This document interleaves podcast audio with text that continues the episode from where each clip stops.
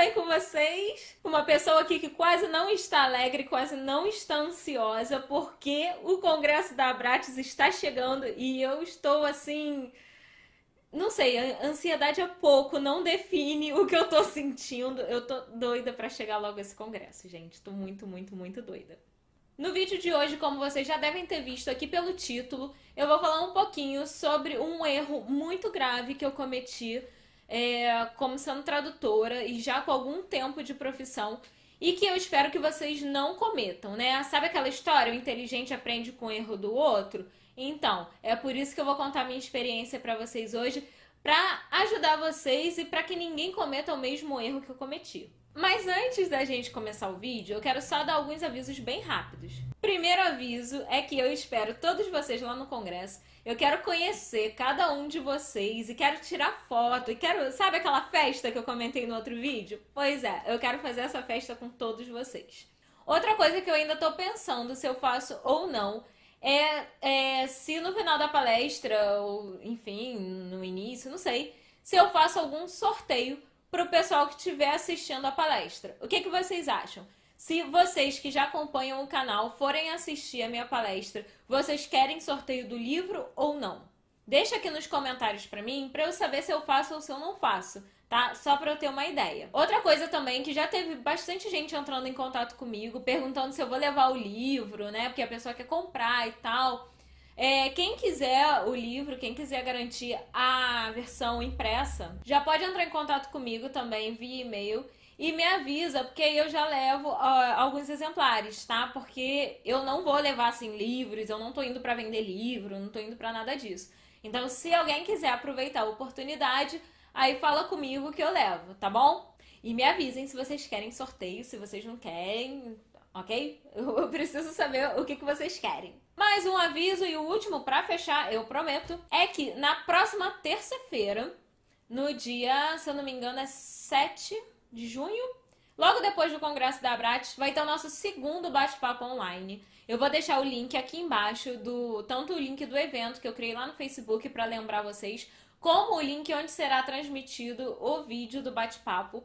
Tá? É, então anotem na agenda de vocês, na próxima terça-feira, às 8 horas da noite, vai ter o nosso segundo bate-papo online e o tema vai ser currículo, porque algumas pessoas estavam com dúvida, questão de currículo e tal. Então acho que vai ser legal a gente conversar um pouquinho sobre isso juntos, né? E vocês irem tirando as dúvidas de vocês ali na hora, naquele momento, tudo direitinho, tá bom? Bom, então vamos ao nosso assunto de hoje. Um grande erro que eu cometi é, como tradutora e que eu espero que ninguém cometa esse erro é se acomodar.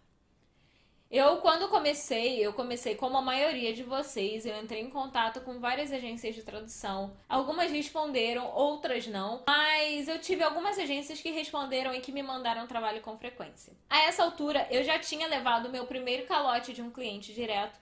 E isso, assim, me intimidou bastante, né? Imagina, você tá começando na profissão e você já leva um calote, assim, de cara de um cliente direto. Então aquilo me intimidou bastante. E eu não queria mais trabalhar com cliente direto, eu só queria trabalhar com agência de tradução, porque até então eu também não tinha tido, aliás, até hoje, né? Eu, graças a Deus eu não tive problema com agência de tradução, com questão de calote, com nada disso. Então eu preferi só trabalhar com agência de tradução. E eu tinha duas agências que me mandavam trabalhos assim com muita frequência, uma até mais do que a outra. E assim, eu podia viver tranquilamente só com o que eu recebia por aquela agência, né? Porque aquilo me dava um salário muito, muito bom mesmo. E eu me acomodei. Eu, ah, eu tenho eles, estão sempre me mandando trabalho e tal, não preciso mais mandar currículo para outras agências, não preciso procurar cliente direto, não preciso fazer nada disso. E aí é que tá aquela grande história, né? Nunca deixe todos os ovos numa única cesta. O que que aconteceu? Veio a tal famosa crise e essa agência, essas agências pararam de me mandar trabalho. As duas. E o que, que aconteceu comigo? Entrei em pânico, claro, óbvio. Eu tava ali toda acomodada, saláriozinho legal. Então, eles pararam de mandar trabalho e eu fiquei assim, apavorada totalmente. No início, eu realmente me apavorei do tipo, não sei o que fazer, não sei como é que eu vou agir e tudo mais. Depois, é, até conversando, né, com o Thiago. Acho que muitos de vocês já devem conhecer o Thiago, ou pelo menos de ouvir falar. E falou assim, cara, você não pode se apavorar, vamos buscar uma alternativa, vamos buscar uma saída, porque o dinheiro tem que entrar, né? Fato. E foi aí que eu voltei a procurar clientes diretos e voltei a ter clientes diretos. Né? E aí já com outra cabeça, já mais madura profissionalmente, sabendo como lidar com situações de cobrança, de contatos, de tudo mais, coisa que eu não tinha logo que eu comecei. Não tinha porque eu ainda não tinha feito nenhum curso, porque eu achei que eu podia trabalhar sozinha, só procurando é, informação na internet, coisa que muita gente faz. Gente, isso não é errado. Você deve sim procurar muita informação na internet, fazer pesquisa e tudo mais. Mas é importante também você fazer cursos, você se profissionalizar. Por quê? Porque é importante saber lidar com é, determinadas situações que a gente passa no nosso dia a dia. Às vezes não acontece sempre, mas na hora que uma determinada situação acontecer, você tem que saber como lidar com aquilo. Devido a isso, eu Passei a procurar mais cliente direto para não precisar ficar dependendo daquelas agências que já não mandavam trabalho, apesar de terem renovado o contrato e aquele negócio todo. A minha dica hoje para vocês é essa: é que independente de vocês estarem muito bem com um cliente ou com dois, continuem procurando. Tá? Não caiam na besteira de fazer como eu fiz. Ah, esse cliente está me mantendo, sempre tem trabalho, sempre tem demanda. Então, não se acomode, esteja sempre buscando mais. O grande erro, acho que, do ser humano é se acomodar a uma situação.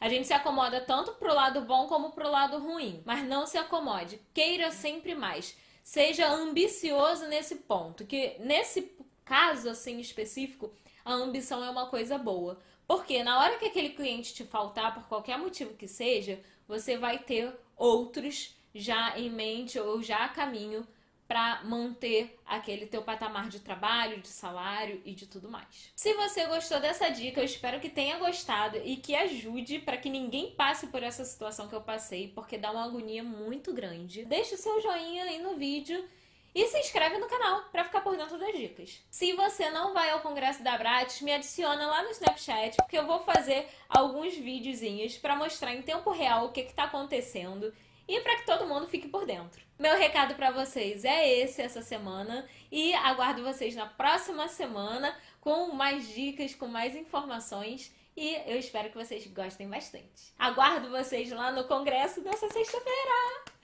Beijo, gente. Tchau.